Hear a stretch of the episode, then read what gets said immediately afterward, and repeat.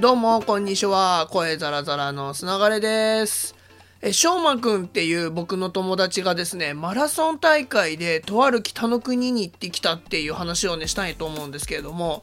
その、マラソン大会があったんですって。で、そこにツアーで、あの、参加をしていて、そのツアーっていうのは、あの、シンガポール人とかイギリス人とか、もう世界各国で、えー入国するためにツアーを組むんですって。まず個人で入るのがすごい難しい国で。で入っても多分制限されるってことでバスガイドさんが3人とかついてあのバスで移動するツアーみたいなのでもうホテルとかも全部込み込みのやつをあの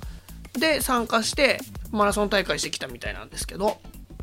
で3日ぐらい前に帰ってきたって時に会って話を聞いたんですよ。そしたら「いやもう恋しいですね」って言ってて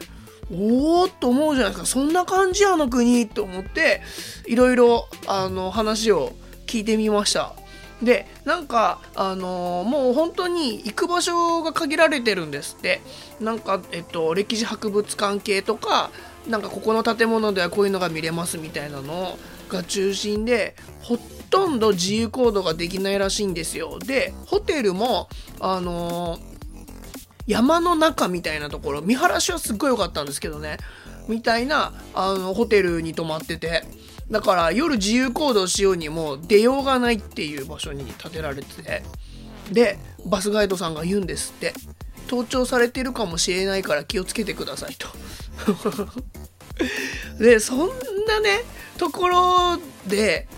もいやもはやもう恋しいですねって言うからいや何が良かったのかなって思ってたらなんか修学旅行っぽいのが良かったみたいですねもうバスガイドさんが途中から先生に見えてきてもうとにかく先生の言うことを聞かないといけないとしかもあの聞かないで怒られてる外国人とかいたらしいんですけどあなたの身が危ないかもしれないからやめた方がいいと。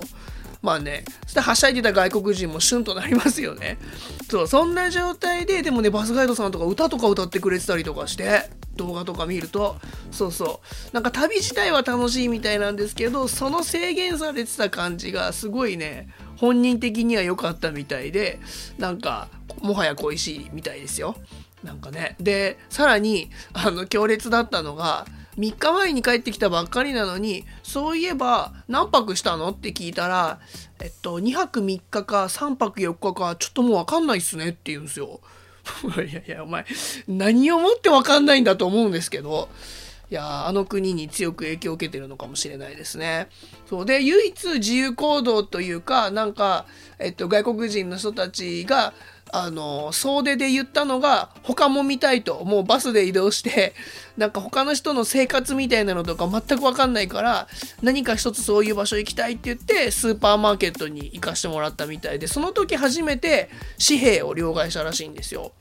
そうであの僕もお土産でその紙幣もらったんですけど5000って数字が書いてあって日本円だと50円ぐらいじゃないかみたいな話だったらしいんですけど多く持ちすぎるとそれはそれで怪しまれるから、えっと、日本円だと1万円以内で以内ぐらいで両替してスーパーでお土産買ってくださいってことでそのしょうまくんがあのスーパーで買ってきたスナック菓子もね食べさせてもらって普通に美味しかったですけどね。いやなんか周りにねこんな身近にそうあのそういう場所に行ってきた人ってなかなかいないんで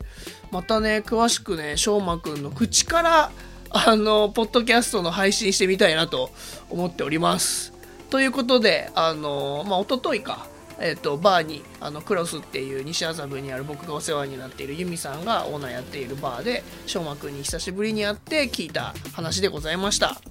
えーそれではまた明日ほいじゃったら